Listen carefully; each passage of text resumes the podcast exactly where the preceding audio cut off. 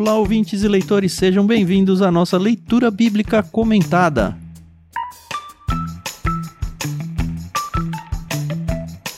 Eu sou o Thiago André Monteiro, arroba vulgutan. Estou aqui com a Carol Simão e com o Edu Oliveira para a gente falar sobre o capítulo 6 de Êxodo. Bom dia, tudo bem? Oi, pessoal, tudo bem? Aqui é a Carol Simão e vamos lá. Bom dia mais uma vez, bom estar com todo mundo aí. A mais um capítulo de Êxodo. Capítulo. Vamos ver se vai ser legal, se não vai, porque a primeira metade é bem legal, a segunda é nossa querida e tão aguardada e. Enfim. Temida. Nossa temida genealogia, né? Mas pelo menos não é dos 12 filhos, né? Eu vou te contar que eu gosto. É mesmo? Vou te contar que eu gosto de genealogia. Aprendi a gostar. Porque eu também achava muito estranho esse negócio de genealogia, né? Por quê? Por que nomes? E com o tempo, e estudando vários livros de várias porções que tinham disso, a gente começa a perceber a importância dela. Ah, não. Que é importante a gente já descobriu no Gênesis mesmo. E a gente Sim. acha muita informação que normalmente as pessoas não dizem. E estão aí no meio. A gente vai tentar fazer isso com vocês. Então fica aí até o fim. Isso aí. A gente tem que agradecer a Mundo Cristão por emprestar a NVT pra gente usar no projeto, também a Maria Lídia por emprestar a trilha sonora e informar vocês ouvintes que hoje o programa terá dois blocos. O primeiro bloco vai até o verso 13, eu que vou fazer a leitura, e o Edu vai fazer a leitura da parte legal, é essa da genealogia, no segundo bloco.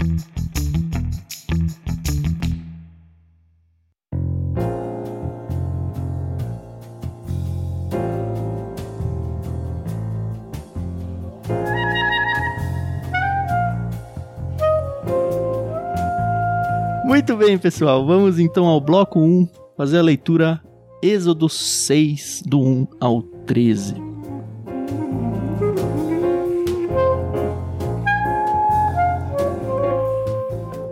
Então o Senhor disse a Moisés: Agora você verá o que vou fazer ao Faraó. Quando ele sentir o peso de minha mão forte, deixará o povo sair. Sim, pelo peso de minha mão forte, fará o povo ir embora de sua terra. Deus também disse a Moisés: Eu sou Javé, o Senhor. Aparecia a Abraão, Isaque e Jacó, como El Shaddai, o Deus Todo-Poderoso. Mas não me revelei meu nome, Javé. Estabeleci com eles a minha aliança, mediante a qual prometi lhes dar a terra de Canaã, onde viviam como estrangeiros. Esteja certo de que ouvi os gemidos dos israelitas, que agora são escravos dos egípcios, e me lembrei da aliança que fiz com eles. Portanto, diga ao povo de Israel: Eu sou o Senhor. Eu os libertarei da opressão e os livrarei da escravidão no Egito. Eu os resgatarei com o meu braço poderoso e com grandes atos de julgamento. Eu os tomarei como meu povo e serei o seu Deus. Então vocês saberão que eu sou o Senhor seu Deus, que os libertou da opressão no Egito. Eu os levarei à terra que jurei dar a Abraão, Isaque e Jacó. Eu a darei a vocês como propriedade. Eu sou o Senhor. Moisés transmitiu ao povo essa mensagem do Senhor, mas eles já não quiseram lhe dar ouvidos. Estavam desanimados demais por causa da escravidão brutal que sofriam.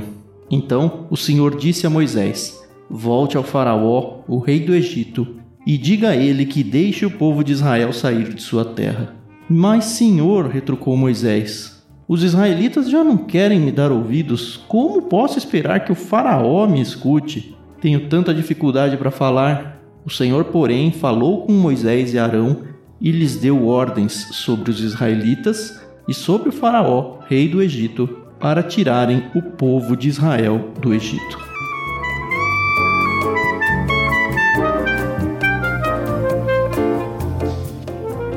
Acho que vale a gente fazer a ponte do final do capítulo passado, porque Aham. isso é uma resposta clara à pergunta que Moisés deixou no ar, né?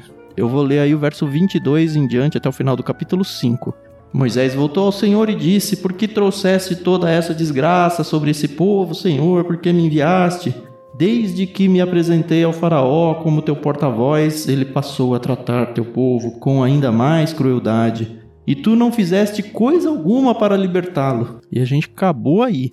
Então começa esse capítulo com a resposta de Deus, que realmente estava pendente. E que resposta, né? Que resposta. É, exatamente. E, e engraçado ver também como o povo já começou a ficar incrédulo aqui, né? Então, Se antes eles estavam ali super empolgados, já fazendo as malas, se preparando para poder ir embora, agora eles estão, hum, será? é isso mesmo? Tem Não certeza? só eles, o Moisés e o Arão também estão muito incomodados. E o que Sim. assusta mais, pelo menos a mim que fiz a leitura aqui, depois de um discurso desse, Deus fala tantas coisas que ele vai fazer. É interessante a gente notar a quantidade de verbos no futuro aqui, que aparece a partir do verso 6. Portanto, diga ao povo de Israel. Ele se, assim, perdi as contas de quantas vezes ele se apresenta, ele usa o seu nome várias vezes, e aí ele emenda uma sequência de eu vou libertar vocês da opressão, eu vou livrar da escravidão, eu vou resgatar, eu vou fazer com que vocês me tenham como Deus, vocês vão saber que eu sou Senhor. É ele, Deus, tentando convencer todos eles quem é esse Deus maravilhoso. E a resposta, até perdão da palavra, mas é meio broxante, né? Do povo e do próprio Moisés, que tinha vivido tantos milagres já. Uhum. É bem interessante porque tem muito a ver com a nossa cultura, a nossa falta de fé também. Porque às vezes nós esperamos, é bem da- até da teologia brasileira, né? De olhar a teologia, tá? Entre aspas, brasileira, de olhar um relacionamento com Deus com um relacionamento que ele vai resolver tudo, mas não vai ter dificuldade. Sabe essa teologia tupiniquim? Que Deus cria uma ponte pros problemas, e em especial estaiada, né? Que tá na moda. Você passa como se fosse numa bolha pelos problemas e é, esse triunfalismo que a Bíblia não relata desde o início. E parece que eles esperavam isso. Deus ia resolver e tava tudo legal, iam sair na festa, só alegria. E Deus não quer fazer isso, não é esse o plano. Mas não é estranho que eles esperassem isso, dado que lá para Moisés na sarça ele já tinha dito, olha, ele não vai, ele, o faraó, né? Ele não vai deixar sair. Claro que não vai deixar sair. Não é meio ingenuidade eles imaginarem que ia ter uma ponte em cima dos problemas para usar a ilustração que você trouxe? Sim. Tanto deles quanto nós. Eu não sei se é tão tupiniquim isso daí. Eu acho que é da raça humana mesmo. É da raça É, humana, né? porque a gente quer facilidade, quer que Deus faça tudo. E em especial porque daí a gente quer depois culpar Deus da história, né? A gente quer colocar, ah, não foi, né, Deus? Olha o que o senhor fez. E Moisés está reclamando de Deus exatamente dessa forma, né? Então, Ele vai lá reclamar com Deus. E legal, olhando isso, eu não consegui bater o olho nesse texto aqui sem linkar ele, Deus se apresentando. Agora, claramente, ele fala: Olha, eu nem dei meu nome, nem me apresentei pros patriarcas. Olha o peso disso. Ele fala: Olha, os patriarcas não me conheceram pelo nome. E aí. Tem uma coisa interessante, a questão do nome, né? Nós falamos dele perguntar o nome para Deus no capítulo anterior e Deus se apresentar, do faraó questionar o nome, e isso era uma coisa bem, é bem forte na Bíblia, por toda a Bíblia a questão do nome. Você vê isso, o anjo do Senhor com Jacó, renomeando ele, ele que era enganador, agora pai de muitos. Você vê isso ao longo das escrituras, Jesus dando nome, né? Né? Novo nome. E lá no novo céus e nova terra, você viu aquele negócio? Nós vamos receber um novo nome, uma pedrinha. uhum. É muito profundo essa questão do nome. E aqui ele fala: os patriarcas que vocês tanto honram, e claro, né, os ascendentes familiares, eles não me conheceram pelo nome. Eles não me Uhum. conheceram como eu quero que vocês conheçam, como você está me conhecendo agora. Uhum. né? Então isso é muito profundo. Sim, sim.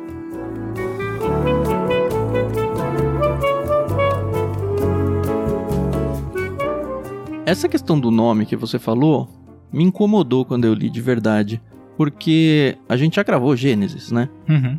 E aparece o nome de Deus várias vezes. Inclusive, a gente destacou várias vezes em vários episódios diferentes Uhum. essa ideia de que cada vez Deus se apresentava com um nome diferente, demonstrando assim seus atributos. Uhum. Então me soou muito estranho quando apareceu aqui, olha, eu não me não me revelei a ele, né? De novo, o verso 3, aparecia Abraão, Isaac e Jacó como El Shaddai, o Deus Todo-Poderoso, mas não lhe revelei o meu nome Javé, e aí esse Javé é o tetragrama. Isso. Mas ele aparece em Gênesis.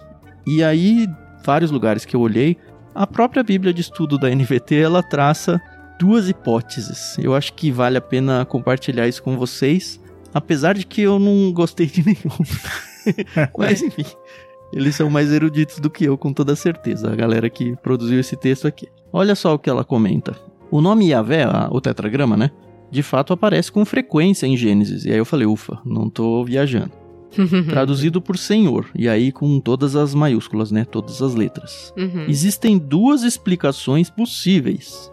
Um, o nome, tetragrama, o Yahvé, Javé, sei lá como você preferir, não era conhecido pelos patriarcas, mas Moisés, como autor do Gênesis, de fato ele é o autor do Gênesis, foi inspirado a inserir esse nome nos lugares onde eram aparentes a graça de Deus e sua natureza como mantenedor da aliança. É meio que, ah, pra quem viveu lá não tava esse nome, mas eu que tô compondo bem depois, eu coloquei lá porque vocês que estão lendo agora vão entender. Essa é a hipótese. Hipótese 2. Ainda que os patriarcas pudessem ter conhecido o nome Javé, o tetragrama, é possível que eles nunca tenham visto a natureza de Deus manifestada como se deu no Êxodo e na Aliança do Sinai. É. Enfim, ficou assim um incômodo pra mim. E, ok, entendi as duas hipóteses propostas aqui. Mas Uhum. achei meio, sei lá, não gostei de nenhum. achei meio que tentar te passar pano, sabe? né? Eu partilho da primeira, do autor trazendo a informação inspirada, desde a criação até o seu nascimento ali, né? Agora, no Gênesis, né? Até a, o povo indo escravo, ficando escravo. Então ele trazendo, e nesses momentos ele sabe o nome. Então faria sentido para quem lesse Aham. ele apontar de quem está falando de fato. Né? Então eu, eu vou por Uhum. essa linha mesmo. E aqui, como eu falei, né? Outra coisa muito forte é olhar. Eu bati o olho lendo aqui e eu linkei, não tive como não linkar a Isaías 14. Aí você fala, Como assim, pastor? Eu nem lembro, conta pra nós. O diabo.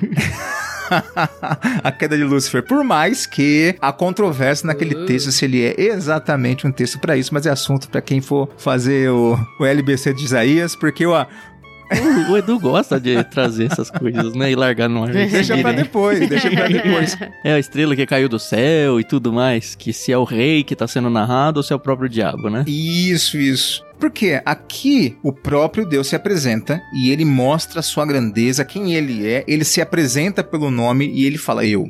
Eu. E é constante, né? Um atrás do outro aqui, eu. Lá é o diabo imitando Deus. É o, di- o diabo no é é desejo, diabo. né? Olha lá. de querer imitar Deus. Ou será que é o rei? Né? Ali é o rei do Egito. Olha só, Egito também. Mas a impressão que passa aqui não é que vocês estão meio que desacreditando de mim, Deus, então eu vou me apresentar de novo. Vocês estão precisando ouvir de novo Uhum. quem sou eu.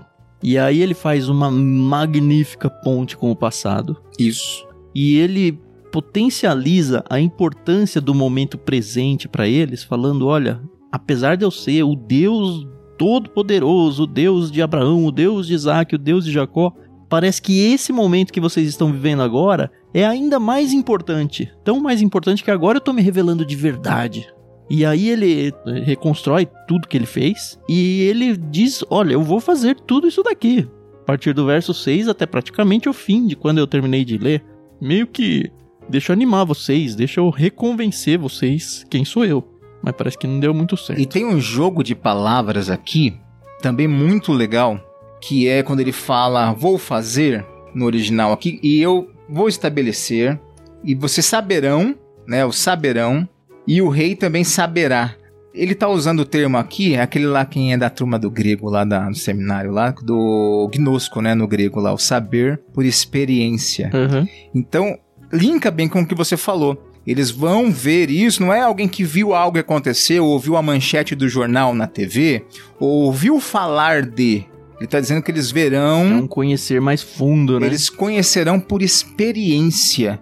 E isso é muito profundo, porque eles estão escravos, estão sofrendo ainda mais com o plano de Deus, mas eles vão experimentar, vão conhecer por experiência esse Deus e a ação poderosa dele. Uhum. A gente não gravou um episódio, Carol, onde a gente explicou esse termo, conhecer a Deus, que não é conhecer de saber quem é, mas é um conhecer de relacionamento? Ou eu tô viajando? Sim, sim. Não, não, gravamos. Onde vai estar aí, tem que maratonar o LBC. Se é que foi no LBC, né? Pode ser um comentário Se é de que algum livro cristão que a gente leu lá no É. Exatamente.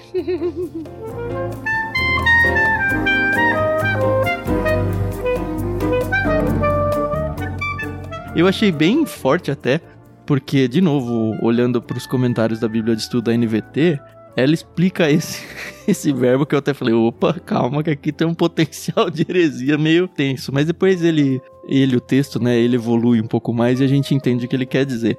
Mas ele diz sobre esse verbo, saber, né? O verbo hebraico para saber sempre diz respeito à experiência e ao relacionamento. O mesmo termo é usado para descrever relações sexuais humanas. Eu falei, opa, calma aí. Mas aí vai muito a continuação do texto nessa linha do que o, o Edu falou, né? Que é um conhecer de relacionamento íntimo. É o convite Uhum. que Cristo faz para que nós o conheçamos intimamente, não saber quem é. Infelizmente, Uhum. muita gente hoje você fala, ah, você conhece Cristo? Ah, conheço, mas não conhece biblicamente Exatamente. falando. A verdade é que, apesar de tudo isso, e eu acho essa fala linda, né, de Deus, ele falando pra Moisés quem ele é. E, de novo, parece que Deus tá tentando aqui provar uma coisa, né, que a gente sabe que é. Desde o início, parece, desse relacionamento aí com Moisés, do diálogo dele. Parece que Deus tá convencendo Moisés de, ó, vai lá, vai, pode ir, vai lá, sabe? Isso não é que me incomoda, mas a gente falou isso, saiu acho que no episódio 4, da paciência que Deus tem Uhum. com Moisés e com o povo. E graças a Deus que Deus, ele é tão misericordioso e paciente com a gente. Porque, francamente, se fosse comigo, já tinha passado ali o fio da espada, entendeu? Já, já tinha resolvido o negócio. Ah, mas é compreensível, Carol. Por quê? O dia a dia deles é o sofrimento, que agora tá muito mais pesado. Já era um dia a dia super de sofrimento a ponto deles ficarem clamando continuamente a Deus. E de fato, Deus uma hora resolve responder. E quando vem a informação de que, olha, agora Deus tá olhando pra gente, eles se alegram. Mas piora ainda mais a situação deles. A gente já viu isso. Eu acho que vivendo no contexto ali do dia a dia, do sol, do chicote nas costas, é muito compreensível. Muito mesmo. Agora, você falou da paciência de Deus. No 10, ele falou: Olha, eu tentei convencer vocês. Vocês vieram aí, não, mas ó, tá todo mundo desanimado. Aí ele falou: Tá, então não vai ser no convencimento, vai ser na borrachada divina mesmo. Então o Senhor disse a Moisés: Volte ao Faraó, rei do Egito, e diga: imperativos aqui. Tá bom, vocês não querem ir no amor? Vai na dor. Vocês têm que ir. Aham, E aí você Uhum. não tem o que fazer, né? tem que exatamente. Ainda assim que Moisés dá uma reclamada no 12 de novo, mas senhor, né? Mas, Aquela história de que eu não falo senhor. bem, que tudo mais.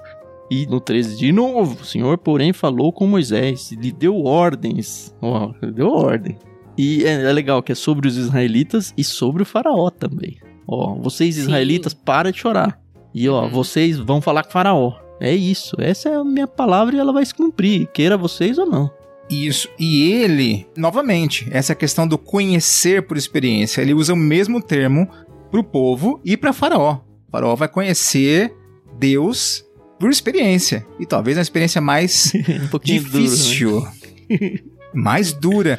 Eu acho que faltou aí para essa turma Moisés tinha que ter feito um seminário aí com Abraham Kuyper, né? Lembra Hum. o primeiro-ministro holandês lá? É. Ele fala assim: olha, lá no futuro, lá no século XX, vai ter um teólogo reformado, né? Primeiro-ministro, que vai falar essa frase aqui: olha, gente, confie no Deus, porque não há um único centímetro quadrado em todos os domínios de nossa existência. Sobre qual Cristo dele teria que mudar aqui, né? Falar Yahvé, Uhum. Uhum. que é Deus, que é soberano sobre tudo, não clame, é meu.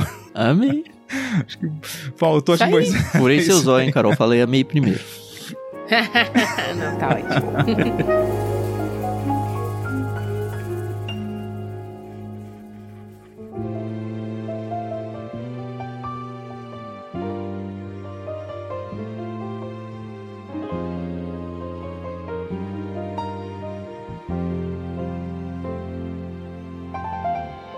Estamos prontos? Podemos ir ao bloco 2?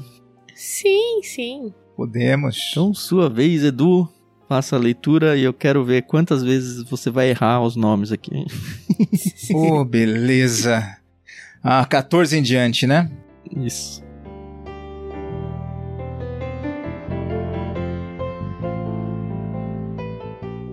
Estes são os chefes dos clãs dos antepassados de Israel. Os filhos de Ruben, o filho mais velho de Israel foram Enoque, Palu, Esron, Carmi. Seus descendentes formaram os clãs de Ruben. Os filhos de Simeão foram Gemuel, Jamim, Oade, Jaquim, Zoar e Saul. A mãe de Saul era Cananeia. Seus descendentes se tornaram os clãs de Simeão. Estes são os descendentes de Levi, conforme relacionados no registros de família. Os filhos de Levi foram Gerson, Coate, Merari. Levi viveu 137 anos.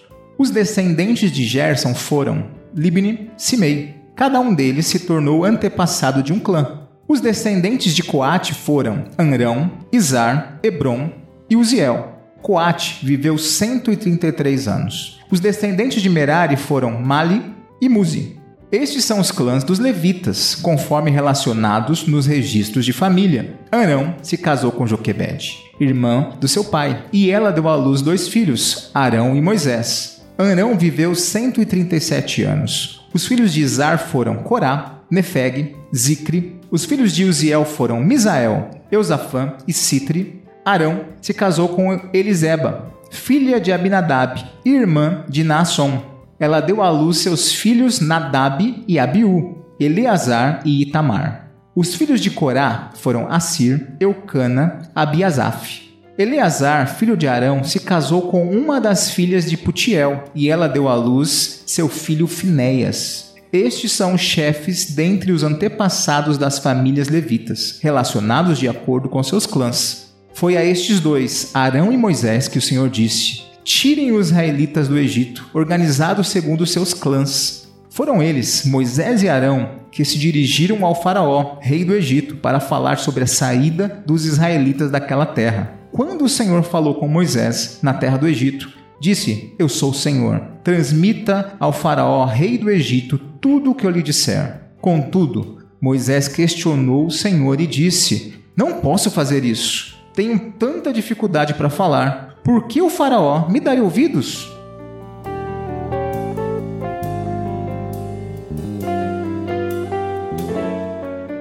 E para num ganchão de novo. Meio que na mesma coisa do capítulo passado. mesma coisa. Tem algo legal aqui, hein? Seis capítulos para aparecer o nome do pai de Moisés. Sim, sim, sim, sim.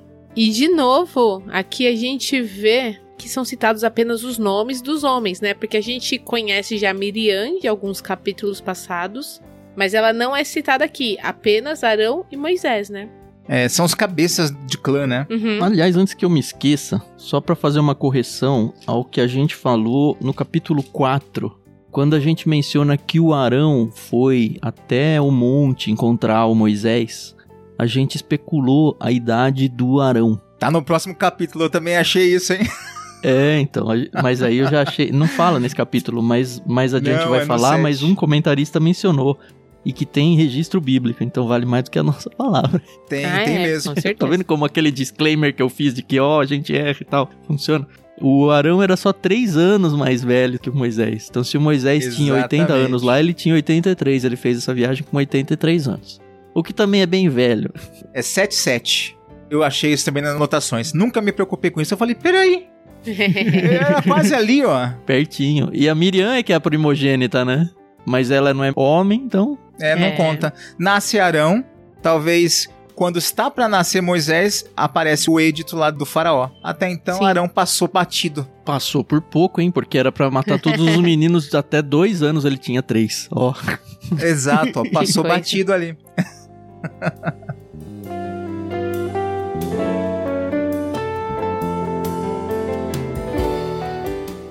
Agora eu preciso fazer umas perguntas. Vamos Aqui lá. primeiro que não falam todos os filhos de Jacó, né? Graças né? A Deus, Ruben, que o capítulo ensinou. Simeão e Levi. Mas o que eu achei mais interessante é que aqui quando vai falar do pai de Moisés, Andrão, que se casou com Joquebede, que era sua tia, eu li em alguns lugares que talvez esses não fossem os pais de Moisés. Exato, eu trouxe aqui. Entendeu? Falei, ué, como assim, gente? Deixa eu ler essa parte aí pra você, depois você traz o resto das dúvidas. Tá bom. E acho que é, é boa essa explicação, porque eu, eu vou trazer. Hoje a gente tá lendo bastante coisa, né? Mas de vez em quando a gente precisa. Eu tô trazendo uhum. duas bíblias de estudo que eu gosto demais, as duas. E são as duas que mais falam, assim, em quantidade de conteúdo. A que eu vou ler agora é a NVI de estudo, não a NVT. E olha só, depois a gente conversa sobre o significado dessas coisas. Certo. Comentário sobre o verso 20. Arão e Moisés. há motivos para acreditar que Anrão, ou Anrão, sei lá como se faz, acho que é Anrão, vou ler assim. Há motivos Tá. para acreditar que Anrão e Joquebed não fossem os pais imediatos, mas ancestrais de Arão e Moisés. Coate, pai de Anrão, conforme o verso 18, nasceu antes da descida de Jacó Israel para o Egito, conforme Gênesis 46, 11. De fato, Coate a gente já lembra que estava vivo quando entram no Egito. Como Sim. Moisés tinha 80 anos na ocasião do Êxodo, conforme o verso 7 do capítulo 7, deve ter nascido pelo menos 350 anos depois de Coate. Então ele está supondo que chegaram ao Egito no ano do nascimento de Coate. Então, como tem 430 anos até esse momento que a gente está lendo agora, e o, Moisés já está com 80, retrocedendo esses 80, chega em 350. Então, deve ter nascido pelo menos 350 anos antes de Coate, que consequentemente não pode ter sido avô de Moisés, conforme o verso 18. Anrão, portanto, não pode ter sido pai de Moisés, e o verbo traduzido por deu à luz deve ter o mesmo significado que às vezes tem em Gênesis 10. Ele até menciona um outro lugar aqui dizendo que foi traduzido por gerou apenas. Uhum. Isso me incomodou bastante. Primeiro que eu li, eu falei, é, faz sentido, matematicamente a coisa não encaixa. Só que quando a gente lê o texto, e eu vou reler na própria NVT, olha só como é, é muito enfático esse trecho. No 20, Anrão se casou com Joquebed, então não tem como dizer que não são casados. Irmã do seu pai. A Carol fala, ah, é tia dele. Tá muito claro no texto, é muito difícil você pegar como um, um erro de tradução isso. E ela Uhum. deu à luz dois filhos, Arão e Moisés. Anrão viveu 137 anos. Até podemos usar esses 137 nas contas, mas de fato, mesmo assim, não vai encaixar nesses 350 anos.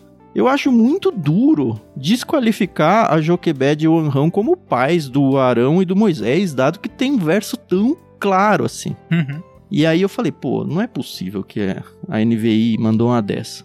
E aí que bom, né? A NVT de estudo também comenta esse verso 20. Olha só como difere um pouco as coisas, apesar dela resolver mais ou menos o problema de cabeça as gerações nos anos aí. Essa genealogia dos descendentes de Levi se concentra em Arão e Moisés. Claramente é o objetivo desse trecho. Ele começa com o primogênito do Jacó, então ele vem lá por Ruben, o segundo Simeão, depois Levi, e aí como já chegou onde interessava, ele para. E aí ele vai desmembrando Levi, passa por alguns nomes que a gente fala daqui a pouco, até chegar no Arão e Moisés. Enfim, Certo. quatro gerações são apresentadas de Levi até Arão e Moisés. Tendo em vista que o povo de Israel tinha vivido 430 anos no Egito, a genealogia salta várias gerações. Tem que saltar, não tem jeito, não tem mágica. Sim, sim. Em Gênesis 46:11, Gerson, Coate e Merari são listados como os filhos de Levi que se mudaram para o Egito com o pai e o restante da família de Jacó, exatamente como a NVI falou. Não dá para desqualificar os três como filhos diretos aí. Uhum. Eles entraram no Egito lá na época do Jacó. A Uhum. esposa de Anrão, Joquebed, deu à luz a dois filhos. Por ser uma expressão muito concreta, como eu falei, não há por que acreditar na existência de outras gerações entre Anrão e Arão e Moisés. Concordo também. Uhum. Isso sugere que as gerações não identificadas estavam entre Coate, filho de Levi, e Anrão, pai de Arão e Moisés. Eu falei, bom, aqui pelo menos parece conciliar melhor as coisas. E aí eu fiquei tranquilo. O verso 14, acho que ele ajuda pra entender que ele fala sobre os cabeças do clã, que tá chefes, né? Seriam os cabeças de clã. Sim. Então, isso é muito comum em genealogia. Você vai ver em outros livros também que eles não focam em sequência exata, né? Sequência um atrás do outro, eles pulam. A genealogia de Jesus, por exemplo, se você olhar de Mateus e a de Lucas, você vai ver diferença. E com saltos. Já perceberam isso? Eles Ah, têm sim, saltos sim, por sim, causa sim, é disso, por causa dos cabeças Sim. de clã. Não é estranho isso. Nem não seria Uhum. plausível é pra gente. É estranho pra gente que tá esperando uma coisa super cronológica. Isso. É. Pra eles não, porque lembra que a gente conversou até sobre Moisés pedir pro sogro pra poder sair? Aham. Ele entrou na família do Reuel, do Jetro, cabeça do clã ali é o Jetro, né? Ele, ele entrou pra família do Jetro. Então, sim. a cabeça do clã é o Jetro Uhum. ali. Então, nesse sentido, a lista aqui vai focar em cabeças de clã. Então, você fala, tem um patriarca. Quanto ele viveu de anos ali? Quantos filhos ele teve? Porque até nisso, né? Não são todos que são listados. Quais são os que se tornaram cabeças de clã depois? Então, tem saltos aí. E eu também acho que foram listados alguns que vão aparecer na história. Por exemplo, o Corá vai aparecer Korá. aqui. Com certeza teve muito mais filhos no meio do caminho, mas aí tem uma seleção de personagens que a gente precisa começar a ouvir o nome deles, Sim. porque vai aparecer alguma coisa importante ali na frente. Nadab, Abiú, Eleazar e Tamar são importantes no decorrer da história. Uhum. Uma outra informação muito boa aqui, é, batendo de frente com a ideia, em especial porque vai rolar no futuro. É normal, né? Briga de família. Aquela questão dos ciúmes. Ah, por que que tal fulano tá na frente e o outro não? Se- A gente já até cantou a bola aí, né? Sobre isso, né? Mas há uma informação aqui que eu creio que ela serve até de ponte para isso. Ele informa, por exemplo, que nessa, nesse registro aqui tem famílias que não são por sangue. Porque era muito forte entre eles. Ah, Sim. Hum. Cananeia. Ah, porque o povo é isso, porque tem que ser assim. Ele fala, não, aqui na lista aqui tem uma Cananeia. E aliás, até a genealogia de Jesus é tão lindo ver isso, né? Porque olha, o judeu, sangue puro, e, e na genealogia de Cristo tem um. É, é fantástico ver Não isso, é tão né? pura, né? ver Deus tratando dessa forma. Então acho que ele tá aqui com esse intuito mesmo. De quebrar lá na frente essa tentativa de desvalidar ah, o papel de Moisés, desvalidar o papel de Arão na equação aqui da liderança do povo, a qual Deus escolheu. Uhum.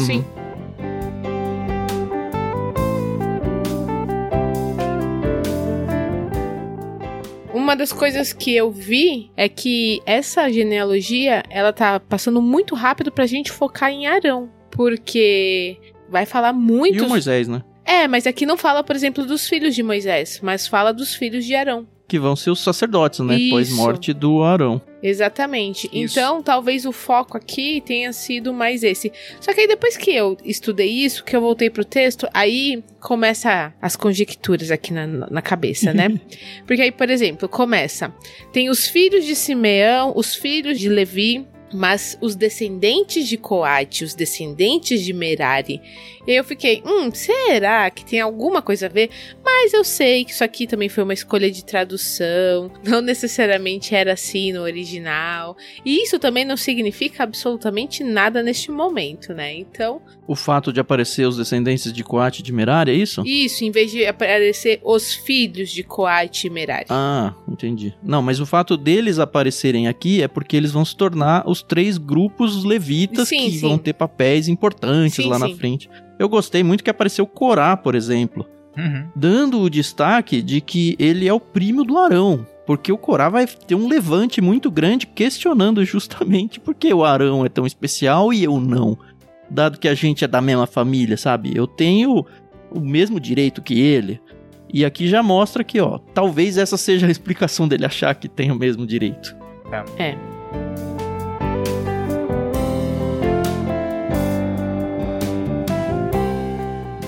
E uma outra dúvida que surgiu, aqui fala que Anrão, Anrão era sobrinho de Joquebed.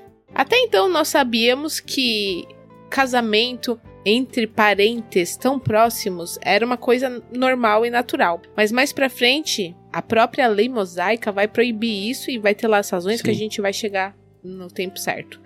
Uhum. E aí, no estudo que eu fiz, que aí fala dessa questão de talvez os dois não serem os pais biológicos de Moisés, mas aí, tipo, ele traz uma explicação que não me, não me convenceu. furada, né? É, então, eu, eu, eu vou por aqui, ó. O fato da genealogia trazer o detalhe de que Anrão era sobrinho de Joquebed parece desacreditar esse tipo de possibilidade. Aí eu, mas que tipo de possibilidade? Não entendi. Isso porque uma genealogia representativa ou simbólica dificilmente registraria esse tipo de união, que inclusive mais tarde foi proibido.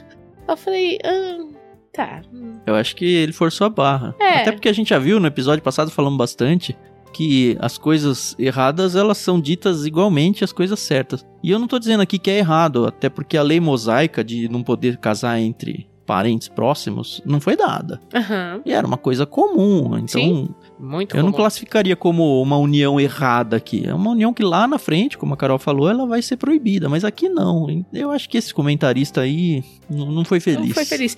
Mesmo porque se, se você parar pra pensar nos patriarcas, Abraão casou com a irmã, depois... Isaac casa com a parente. Não, Jacó casou com duas irmãs, né? É, Jacó casou com duas irmãs e acho que o, o Isaac casou com a prima, não foi? Prima, É. uma coisa assim. Então, assim, era muito comum ter essa questão do familiar, né?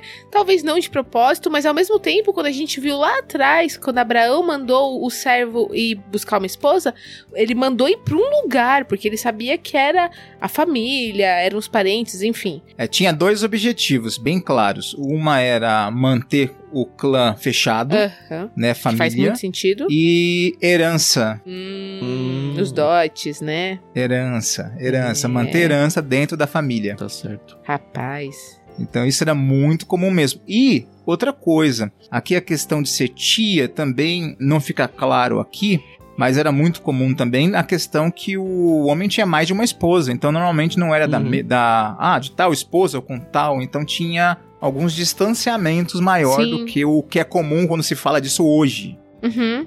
É verdade.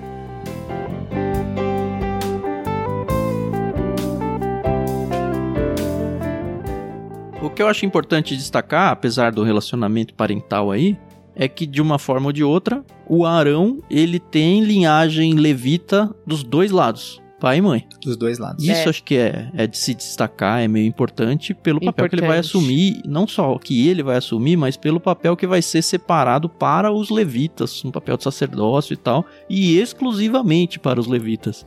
Eu acho bem Uhum. importante ele ter vindo de uma linhagem dos dois lados levita. E a briga lá, a gente vai falar disso no futuro, né? Com Corá, a respeito da direito sanguíneo, ela é quebrada e isso já vem acontecendo desde o Gênesis. E aqui também tem uma, mais um ponto para aplicar aí que a relação de Deus com o indivíduo não tem a ver com sangue. É, E Deus quebra isso um monte de vezes. Né? O primogênito, né? Com Jacó e Esaú, ele fala: não, não, Jacó não, não é Esaú, Esaú.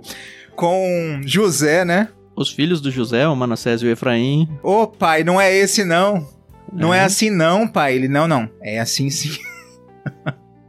é muito legal. Deus tem os seus escolhidos e muitas vezes ele nem explica. Ele fala, é esse e pronto, engula. Isso. E eu sei que tem gente que torce o nariz quando nós tratamos de soberania. Mas Deus é sem. Como já usei a frase do Abraham Cooper né, aqui- aqui, é, Deus é o soberano da história que está presente. Ele se apresenta com seus nomes aqui, suas prerrogativas, inclusive dessa forma. E toda vez que tentam enfrentar ou colocar em xeque a decisão de Deus, ele, ele trata. Com Corá foi assim, na hora. Deus para tudo. É. Não, todo Uhum. mundo é santo. Agora é assim, Deus. Opa, quem que foi que escolheu aqui? Vocês acham que foi vocês? e trata logo, né? E é, dá um passinho pra trás todo mundo aí que eu vou resolver a situação. Aham.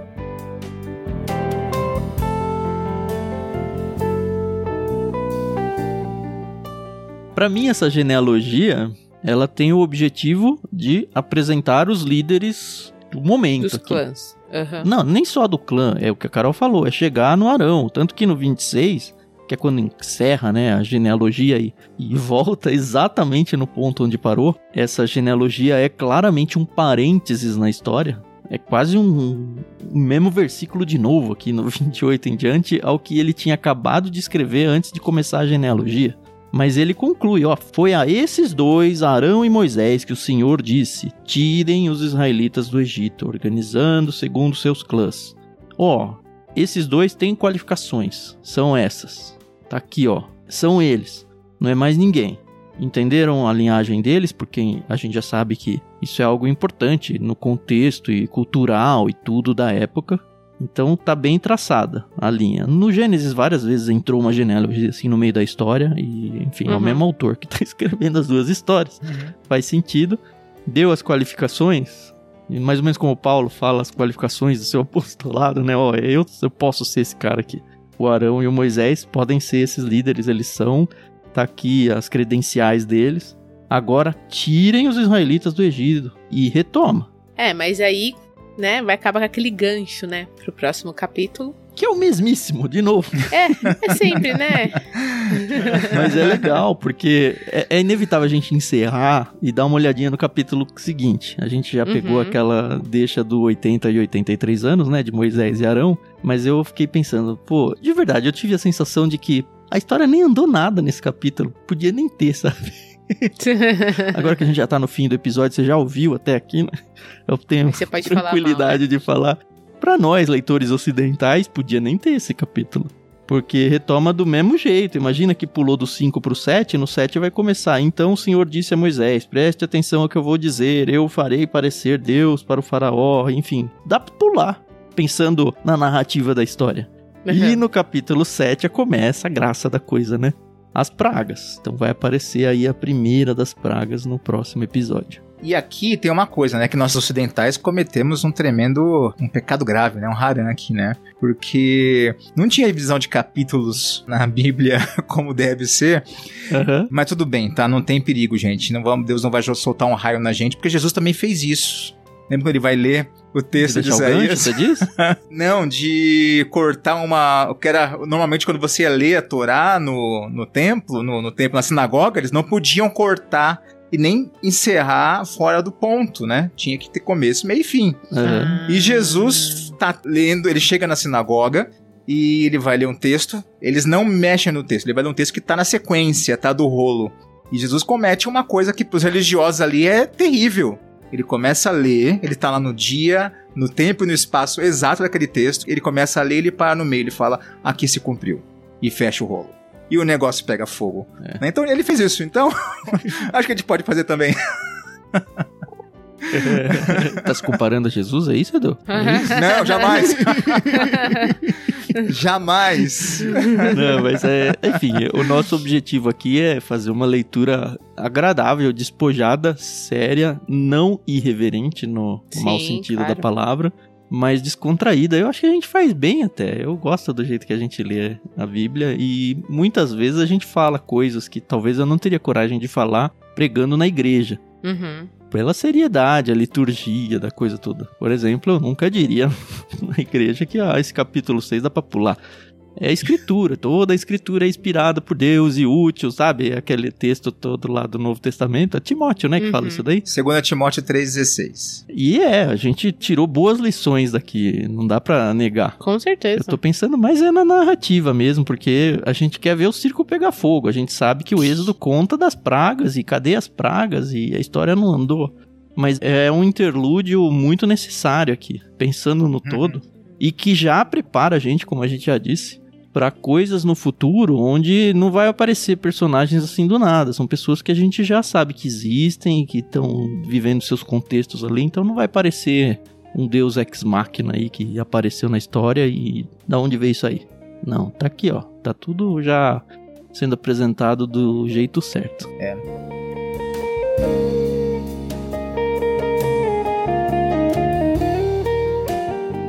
Digno de nota também, E Carol, tem a questão que essa genealogia ela entra muito bem ali para definir como funcionaria o povo depois já com a lei e como seria essa mediação do relacionamento do povo com Deus. Hum. Sim. Na parte dos levitas, né? Isso, e essa mediação ela, ela se fez necessária ali para apresentá-los o porquê e tudo mais. Inclusive, quando a gente vai para o capítulo 7, acontece algo parecido. Como Moisés ia. Porque Moisés começa a reclamar de novo, né? "Ah, eu- minha voz é pesada. Aliás, ele usa uma palavra que na, no original aqui, na NVT, tem essa nota. Ele fala, ah, não sei falar. É como ele, eu tenho voz de incircunciso. É como se ele falasse, eu não sou sangue puro, eu, eu falo igual egípcio. De lábios. É, eu falo igual egípcio, eu tenho sotaque de egípcio. Como que eu vou falar em nome do povo se eu tenho sotaque de egípcio?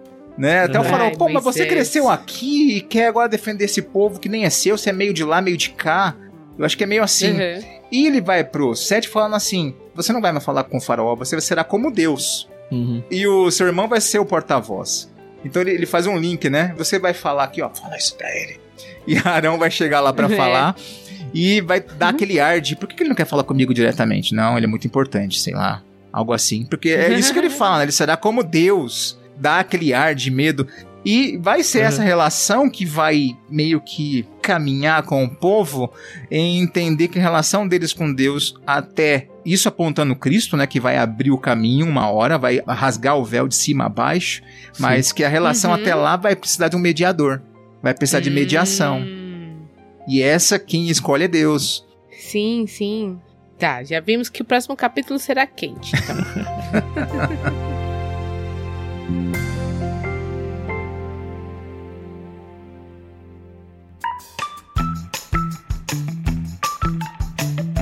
É, eu acho que a gente encerra, né, o capítulo de hoje. Uhum. Tô muito surpreso em gravação de bruto aqui, a gente tá chegando em 50 minutos, nem sei no editado quanto a gente tá, mas não deve estar tá muito longe disso. Um capítulo rápido, um capítulo que eu li, eu falei, ixi, será que a gente vai ter muito o que falar aqui? sempre tem. Mas sempre, sempre tem. tem. Muito gostoso passar essa quase hora com vocês. Então, já que a gente não chegou em uma hora, vale a pena a gente dar aqueles recados finais que às vezes a gente pula, porque, enfim, enche a paciência de vocês toda vez, não precisa, né? Só de vez em quando. mas a gente tem o nosso canal no Telegram. Faz muito tempo que a gente não fala dele, mas ele existe ainda, tá? Se você quiser conversar com a gente ou interagir, normalmente a gente usa ele para divulgar os nossos conteúdos. E o pessoal faz perguntas por lá, a gente responde sobre os episódios. É só acessar t.me barra leitura bíblica comentada. E aí você vai ser direcionado ao nosso canal de distribuição no Telegram participação gratuita. Vocês já estão cansados de ouvir que a gente conversa sobre tudo, faz várias leituras da Bíblia, inclusive lá no Discord. Para fazer parte é bit.ly barra leitura coletiva também, é um espaço gratuito. A gente tem crescido bastante lá, tem bastante gente. Eu acho que é um jeito de você se aproximar mais da gente lá do que em relação ao Telegram. Uhum. Você pode abençoar as nossas vidas através de doações avulsas via Pix. A gente deixa aí a nossa chave Pix na descrição, é o nosso CNPJ do Ictus. E também a gente tem a opção de você fazer parte do nosso ministério missionário, nos adotando como missionários. A gente realmente precisa disso. Estamos muito longe da nossa meta para continuar esse projeto em longo prazo, então precisamos sim da ajuda de vocês. E aproveitamos para agradecer todo mundo que já é mantenedor nosso. E muito obrigado por vocês estarem aí dividindo essa carga com a gente. Você pode conhecer melhor o projeto em catarse.me barra ictus. Ictus se escreve I-C-H-T-H-U-S. Tem links aí, tudo explicadinho para vocês na descrição. E finalmente, se você não quer se comprometer doando dinheiro diretamente para nós, você pode fazer isso indiretamente através de todas as compras que você fizer de qualquer coisa na Amazon. Se você partir do link ictus.com.br/amazon, você vai ser direcionado para o site da Amazon e aí você pode fazer as suas compras normalmente. Realmente espero que vocês salvem isso nos favoritos do navegador que vocês usam aí para fazer suas compras.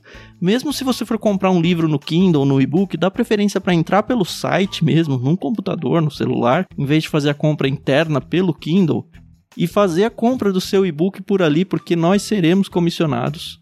Você não vai pagar um centavo a mais no produto, então é um jeito de você, na sua vida comum, fazer com que a gente seja abençoado financeiramente sem mudar nada na sua vida. É isso. Mais uma vez, obrigado, Edu. Obrigado, ouvintes. Obrigado, Carol. É uma delícia dividir esse espaço com vocês. Eu sempre sou muito repetitivo nisso, mas de fato é muito gostoso. Até semana que vem, pra gente começar a falar sobre as pragas do Egito. É isso aí, pessoal. Muito obrigada pela paciência, audiência de vocês. É muito importante para nós sabermos que esse projeto está chegando em várias partes do mundo, do nosso país. Então, a gente sempre pede para vocês orarem por nós. Então, ore por nós, tá bom? Por mim, pelo Tan, pelo pastor Eduardo. E se você quiser participar das nossas gravações, a gente faz também pelo Discord. Então, lá no Discord tem tudo explicadinho, horários, dias, enfim. Estamos aí. Qualquer dúvida, nos chama nas redes sociais. A gente tem o maior prazer de conversar com vocês. E a gente se ouve no episódio que vem. Até mais. Isso aí. Muito obrigado, você que nos ouve, a cada um aqui. Obrigado, Tam, obrigado, Carol. E o Natan também. O Natan tá acompanhando a Carol aí Isso nessa aí. caminhada aí por um tempo, né? Que continue dando força para os dois, né? Caminharem com a gente aí. Participa de todas as gravações, sem, sem falta, né, Carol? Todas. É mesmo. Assíduo aí com a gente, ajudando, né? Não atrapalhando tanto, não gritando e chorando. É, por enquanto em não. Em breve. Mas é muito bom partilhar com vocês desse momento tão especial. E até a próxima!